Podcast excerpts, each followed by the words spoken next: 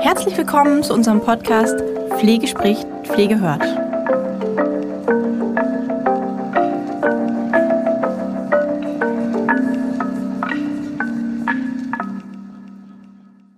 Herzlich willkommen äh, zu unserer heutigen Podcast-Folge. Heute werden wir uns ähm, nochmal in Bezug zu dem letzten Blogartikel, der ja um Begutachtungen durch den MDK ging, darauf aufbauend uns die Qualitätsprüfungen nochmal angucken und die häufigsten Fragen, die sich so zur Pflegedokumentation ergeben. Bei den, beim Blogartikel ging es ja um die Begutachtung und die Begleitung der Begutachtung in Bezug auf ja, Angehörige oder wenn man selber das eben ähm, vor Ort begleitet. Und hier geht es jetzt aber vertiefend darum, ähm, um die Qualitätsprüfungen, die jetzt auch ja bald wieder anlaufen, beziehungsweise da war ja einiges ausgesetzt durch Corona. Äh, jetzt ist dem nicht mehr so. Jetzt ist es tatsächlich so, dass es weitergeht oder weitergehen wird. Und in Bezug darauf wollen wir uns einmal die ja, oder häufige Fragen zur Pflegedokumentation angucken. Wie sieht das denn jetzt aus? Ähm, wie, worauf soll ich bei den Formulierungen in der Pflegedokumentation denn jetzt spezifisch achten oder worauf sollen meine Mitarbeiter achten? Also erstmal geht es um keine neuen Dinge, sondern um, um Dinge, die ja auch alle schon wisst, ähm, dass es einen roten Faden in der Pflegedokumentation geben sollte. Ja, ich muss bei meinen Formulierungen auch darauf achten, dass die Dokumentation so aussagekräftig ist, dass es nicht zu, zu Missverständnissen kommen kann. Dass der MDK oder auch wir uns nicht ähm, durch zehn Seiten wühlen müssen, bis wir mal zu einer, sag ich mal, interessanten Aussage kommen. Sondern ähm, das Wichtigste zuerst. Das Wichtigste eben so, dass der Leser sofort die wichtigsten Informationen auch für sich finden kann und das Ganze auch möglichst noch kurz und knapp formuliert. Also man braucht keine Schachtelsätze oder ewig Seiten schreiben, sondern kurze, einfache Sätze ähm, und die auch noch wertneutral. Also so das schreiben, was man eben beim Pflegekunden beobachtet hat oder beim Patienten und nicht subjektiv interpretiert. Also kurz, einfache Sätze, wertneutral. Ähm, bei der Sache bleiben. Also alles, was fachlich nicht interessant ist, können wir auch weglassen. Ja? Also man sollte kurz und knapp die pflegerischen Inhalte darstellen. Und bei dieser Sache sollte man Folgendes beachten.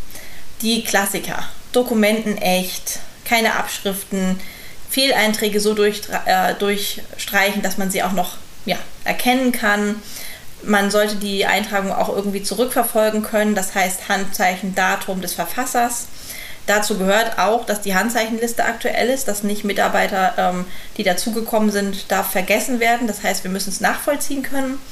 Ähm, Aufbewahrung der Pflegedokumentation gehört dazu. Ähm, keine Doppeldokumentation gehört dazu.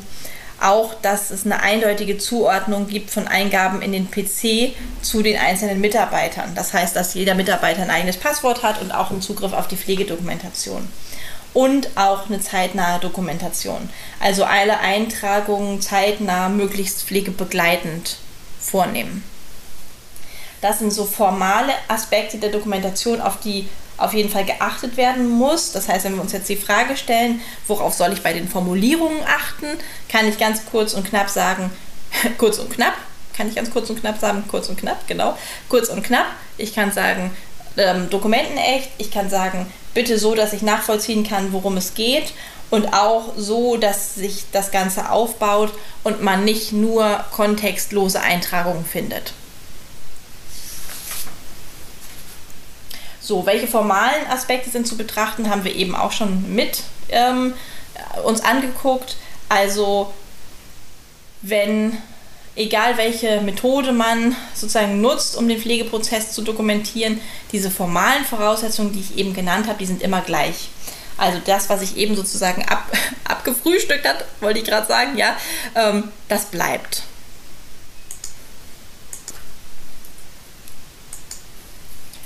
Was ist als nächstes zu beachten? Ähm, was muss ich denn bei der Dokumentation von Behandlungspflege so beachten? Also bei ärztlich angeordneter Behandlungspflege handelt man ja im Rahmen des ärztlichen Behandlungsplans. Das heißt, wir müssen nicht alle Schritte des Pflegeprozesses durchführen, sondern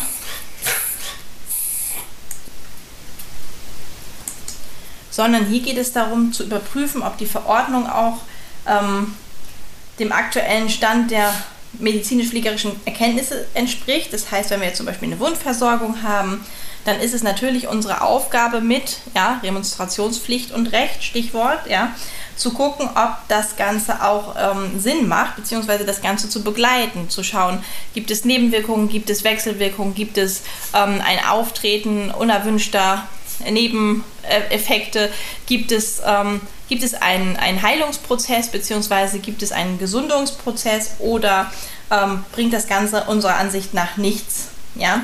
Also wenn das nicht der Fall ist, dann soll man auch den Arzt nachweislich darauf hinweisen. Das heißt, man sollte auch die Übernahme ablehnen. Ganz klar in Bezug auf Wundversorgung, das ist nicht immer einfach. Aber wenn man sieht, dass etwas über Wochen nichts bringt, beziehungsweise wenn man sogar sieht, dass etwas eher schädigend ist, dann ist das unser Remonstrationsrecht oder unsere Remonstrationspflicht, darauf dem Arzt, darauf auch den Arzt hinzuweisen. Und das muss auch ganz klar dokumentiert werden. Ähm, ärztliche Anordnungen sollten schriftlich vorliegen in irgendeiner Art und Weise. Und wenn das mal nicht möglich sein sollte, dann müssen wir die vorgelesen und genehmigt ähm, Möglichkeit wählen. Ja? Das heißt, derjenige, der die Anordnung vom Arzt entgegennimmt, liest dem Arzt die Verordnung vor und lässt sich die Richtigkeit von ihm dokumentieren. Und oder eben in dem Fall mündlich vom Arzt bestätigen. Und das wird dann dokumentiert und mit Datum und Handzeichen abgezeichnet. Und wenn das irgendwie möglich ist, sollten zwei Personen die Anordnung entgegennehmen, weil dann sind wir sozusagen safe. Ähm, was man dazu festhält, wäre, welche Maßnahme, wann und wie, wie oft und womit soll es durchgeführt werden. Und daneben muss man dann auch noch dokumentieren, dass die verordneten Maßnahmen auch durchgeführt wurden, also im Leistungs- oder im Durchführungsnachweis. Und Abweichungen, Besonderheiten und so weiter und so fort ähm, muss man schriftlich, also im Pflegebericht festhalten. So, das nochmal zum Thema Anordnung. Also, ähm, das muss ich mir mal kurz einmal sortieren, weil ich gerade nämlich auch hier im Kopf meine Liste abarbeite. Ähm, ja, äh, eine vierte äh, Frage oder eine vierte Ding, eine vierte Sache, die zu beachten ist, ist auch, was muss bei der hauswirtschaftlichen Versorgung dokumentiert und geplant werden. Also hauswirtschaftliche Leistungen ähm, werden ja nach der aktuellen Qualitätsprüfungsrichtlinie nur dann vom MDK geprüft, wenn der Pflegekunde daneben auch körperbezogene Pflegemaßnahmen von dem Pflegedienst erhält. So, und ähm, in dem Fall muss man dann natürlich den kompletten Pflegeprozess auch irgendwie umsetzen. Also wenn zum Beispiel der Pflegekunde ausschließlich nur hauswirtschaftliche Leistungen erhält, ähm, also zum Beispiel im Rahmen des Entlastungsbetrags, ähm, dann würde er nicht in einer aktuellen Qualitätsprüfung berücksichtigt werden. Aber auch hier wäre es trotzdem empfehlenswert, ähm, sicherzustellen, dass man eine Anamnese hat, dass man schriftlich festhält, ähm, dass man den Pflegekunden oder eben auch seine Angehörigen beraten hat, ähm, dass aber auch hier Datum und Unterschriften dokumentiert, dass sämtlicher Hilfebedarf eben mit Ausnahme der hauswirtschaftlichen Versorgung komplett durch Angehörige sichergestellt wird, wenn das denn der Fall ist. Und auch schriftlich festhalten, welche konkreten Leistungen man eben mit dem Pflegekunden vereinbart hat. Jetzt nur noch mal vorweg, also oder nochmal darauf Bezug nehmend auf das eben, weil das zu kurz gekommen ist, hauswirtschaftliche Leistung nach der aktuellen Qualitätsprüfungsrichtlinie wird eben nur dann vom MDK geprüft, wenn der Pflegekunde daneben auch körperbezogene Pflegemaßnahmen von dem ambulanten Pflegedienst erhält. Das ist wichtig.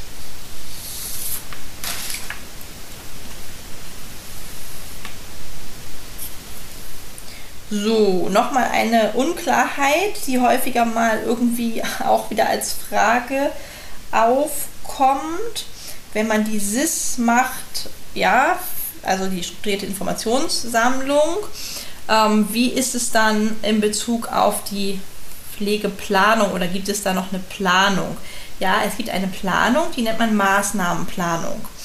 Und im Rahmen des Strukturmodells hat man eben diesen Begriff Maßnahmenplanung mit dazu genommen, um ja klar deutlich zu machen, dass man neben pflegerischen auch hauswirtschaftliche und betreuende Maßnahmen berücksichtigen muss und dass neben ähm, dem ambulanten Pflegedienst, der gegebenenfalls kommt, auch andere Menschen noch beteiligt sein können. Familie, ehrenamtlich Tätige, therapeutische Berufsgruppen und so weiter und so fort.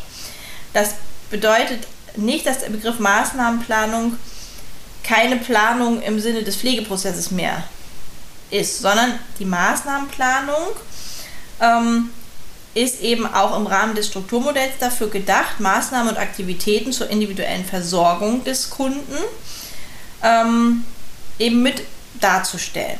Das heißt, unter Berücksichtigung der Wünsche und Bedürfnisse des Kunden und ähm, ja, die vereinbarte Unterstützung wird eben in diesem ja, pflegerischen Ablauf dargestellt. Das ist jetzt eben nicht mehr so, wie man es vom, vom, von der klassischen Pflegeplanung äh, kennt, dass eben Ressourcen und Probleme und Ziele und Maßnahmen ähm, eben so direkt tabellarisch dargestellt werden. Aber das heißt auch nicht, dass man grundsätzlich auf die Erfassung von Ressourcen und Problemen ähm, und auch Zielen verzichtet, sondern das Ganze findet sich eben im Text wieder. Die Ressource wird natürlich auch erwähnt. Und die, das Problem ist in dem Text, in der Maßnahmenplanung auch ersichtlich. Das heißt, es ist letztendlich ähm, kürzer und prägnanter und es ist nicht in tabellarischer Form. Und trotzdem ist die Maßnahmenplanung ja ein Punkt in unserem Pflegeprozess und der ist auch geblieben. Das ist ja nochmal ganz wichtig. So, wie dokumentiere ich denn jetzt auch pflegerische Betreuungsmaßnahmen so, dass das abrechnungssicher ist? Das ist auch eine nicht ganz unwichtige Frage, die ähm, wir hier nochmal anschauen wollen. Also ein Hinweis vorweg ist vielleicht die vereinbarten Betreuungsmaßnahmen auch schriftlich im Pflege, Pflegevertrag mit zu vereinbaren. Also dass es von vornherein sozusagen mit vereinbart ist. Wenn es nur um die Dokumentation geht, ähm, ist hier wichtig, dass eine doppelte Infosammlung für uns nicht wichtig ist oder nicht erforderlich ist. Das heißt, ähm, wenn wir sowieso schon eine Informationssammlung und Anamnese haben, ähm, müssen nur noch die individuellen pflegerischen Betreuungsmaßnahmen beim Pflegekunden ja sozusagen zusätzlich geplant werden. Dafür ist eine gute Biografiearbeit wichtig, weil ähm, wir nur dann den Pflegekunden ja entsprechend betreuen und fördern können. Ähm, das heißt, das ist nicht mehr so eine Biografie, wie wir sie eben vorher kennen, wenn man die SIS benutzt, sondern es ist, sind die wichtigsten Grundinformationen, die mit einfließen. Ähm, hier sollte man auch in regelmäßigen Abständen überprüfen, ob diese Ausgangssituation noch die ist, die es später im Verlauf ist und ob die Ziele, die man gemeinsam am Anfang vereinbart hat, auch ja, erreicht wurden, beziehungsweise wenn man feststellt bei der Evaluation, dass die Ziele nicht erreicht werden können, so muss man eben die Maßnahmen dann anpassen.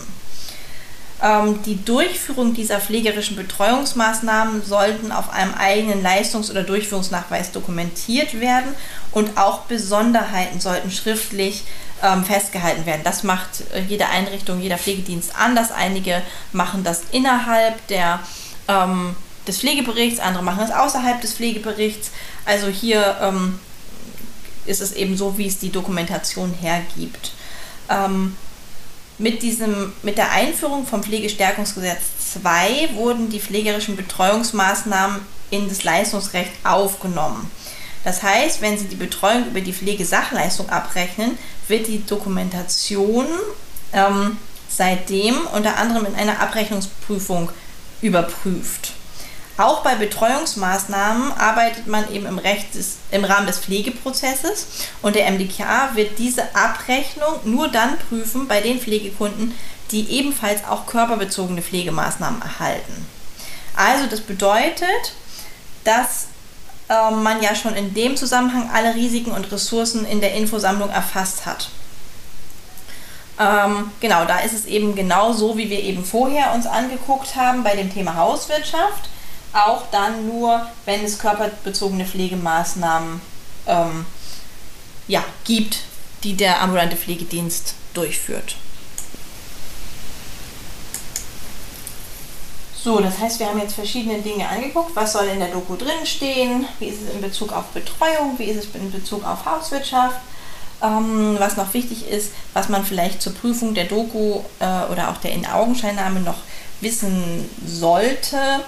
Ähm, wenn man nicht die Meinung des Prüfers teilt, ähm, dann ist es so, dass der MDK-Prüfer die abweichende Meinung dokumentiert. Das heißt, ähm, man darf darauf bestehen, dass der Prüfer ähm, eure Meinung schriftlich im Prüfbericht auch dokumentiert. Das heißt, wenn jetzt zum Beispiel der, der Pflegekunde hat einen ähm, schlechten Tag und, und, ist irgendwie immobiler als sonst oder kommunikationseingeschränkter als sonst oder was auch immer, ja. Ähm, und, oder ja, auf einmal stellt der MDK-Prüfer ein Dekubitus-Risiko fest oder auch ein, ein anderes Risiko, ähm, eben weil der Kunde ja, nicht gut drauf ist an dem Tag. Dann ist es ja so, dass, dass ihr trotzdem den Kunden jetzt besser kennt, den Pflegekunden, und wisst, dass so ein Risiko eben vielleicht nicht besteht. Das heißt, der Prüfer muss im Prüfbericht schriftlich festhalten, ähm, das und warum dieses Risiko nicht besteht, beziehungsweise das und warum die Tatsache, die er eben feststellt, in ihren Augen, in euren Augen nicht so ist. Das heißt, das ist nochmal ähm, wichtig zu wissen, dass wenn man die Meinung nicht teilt, dass es dann trotzdem äh, etwas dazu im Prüfbericht steht. Und wichtig ist auch, dass bei der Auswertung der Pflegedoku schon einer, ein Mitarbeiter dabei sein sollte und der Prüfer den Ablauf der Prüfung auch so gestalten muss, dass ähm, ihr auf jeden Fall die Möglichkeit habt, bei der Dokumentationsprüfung auch anwesend zu sein.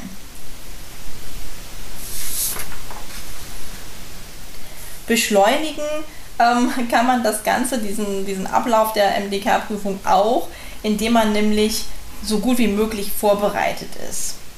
Ähm, was bedeutet so gut wie möglich vorbereitet? Ähm, das bedeutet, dass man schon bestimmte Listen vorbereitet, wie zum Beispiel eine Liste über das Personal, was beschäftigt ist.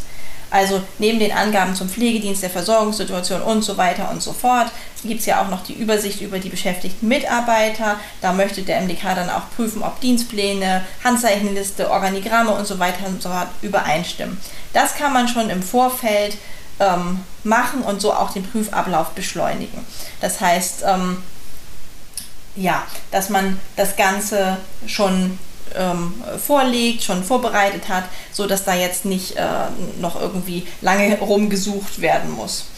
Auch in, Form, ähm, in, in Bezug auf die Bezugspflege sollte man ähm, gucken, dass auch das alles passt. Also das heißt, dass der Anteil der Pflegeleistung, ähm, der im Pflegedienst vielleicht durch Mitarbeiter ja, erbracht wer wird, die nicht Vollzeit arbeiten oder geringfügig beschäftigt sind, ähm, dass das auch noch passt zu den ähm, Bezugspflegezuteilungen, sage ich mal.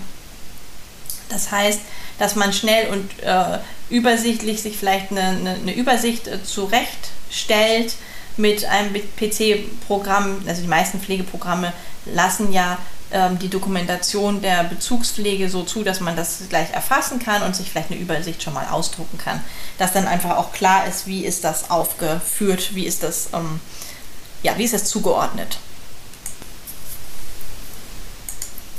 Auch viele andere ähm, Unterlagen kann man schon vorbereiten. Natürlich sowas wie Dienst- und Tourenpläne, äh, Entschuldigung, Stellenbeschreibungen, Quali-Nachweise, ähm, Konzept zur Mitarbeitervisite, Nachweise über die Implementierung der Expertenstandards, ein Fortbildungsplan, Einarbeitungskonzepte, Erste-Hilfeschulungen, Verfahrensanweisungen zum Notfall zum Beispiel oder auch der Hygieneplan.